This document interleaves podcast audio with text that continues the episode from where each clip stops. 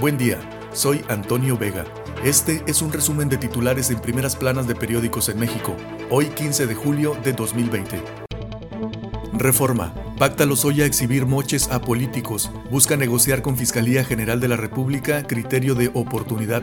Revelan existencia de 16 horas de videograbaciones a legisladores. COVID-19. Avanza vacuna en Estados Unidos, reportaron ayer investigadores.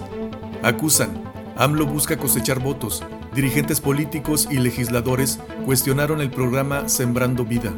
El Universal recorta la 4T 18 mil millones a los estados. Gasolina y luz por arriba de la inflación. La Secretaría de Energía señala que no hay garantía de estabilidad en los precios en lo que resta del sexenio. La jornada.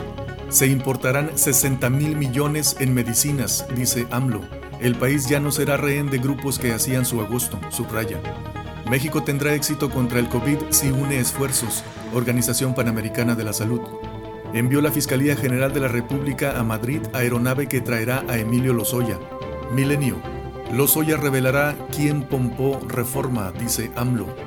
Una vacuna en tiempo récord y muro para enero, dice Trump. Excelsior. Maestros piden que el COVID sea riesgo laboral. Magisterio en incertidumbre para volver a aulas. Advierten que, al menos en el corto plazo, no hay condiciones para volver a dar clases presenciales. CFE apuesta por el carbón. 2.068 millones de pesos invertirá por orden presidencial. Chihuahua.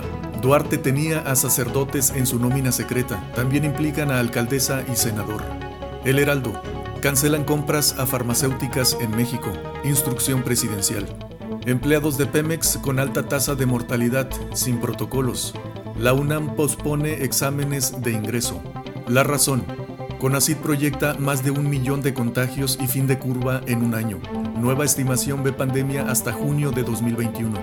Confirman recorte a alerta de género con ABIN y estados. AMLO lo niega. Organización Panamericana de la Salud urge a la cooperación entre todos los niveles de gobierno. Ve importante enviar mensaje coordinado para combatir pandemia. El país entre los de brotes letales. El financiero. Cae la economía, pero el SAT recauda aún más. Queda corto, fueron 68.505 millones de pesos menos a lo programado en la Ley de Ingresos de la Federación. López Gatel, falso conflicto por semáforos. Reiteró ayer que no es verdad que en México estamos sin brújula y sin rumbo.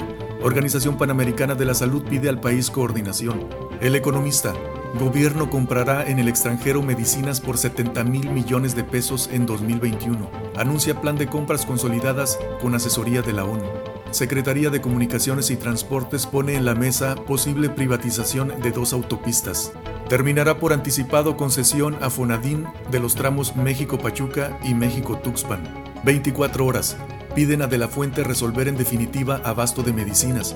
Exigen gobernadores de Acción Nacional reparto justo de recaudación. Ya viene Lozoya, lo esperan con ansia. El exdirector de Pemex viene en camino. Eje central. López Gatel cambia el relato de la pandemia, retarda datos sobre contagios y decesos, detalla situación estatal y diluye la federal, además de que se come el tiempo para preguntas. La crónica de hoy. Alerta ONU del bajo número de pruebas COVID en México.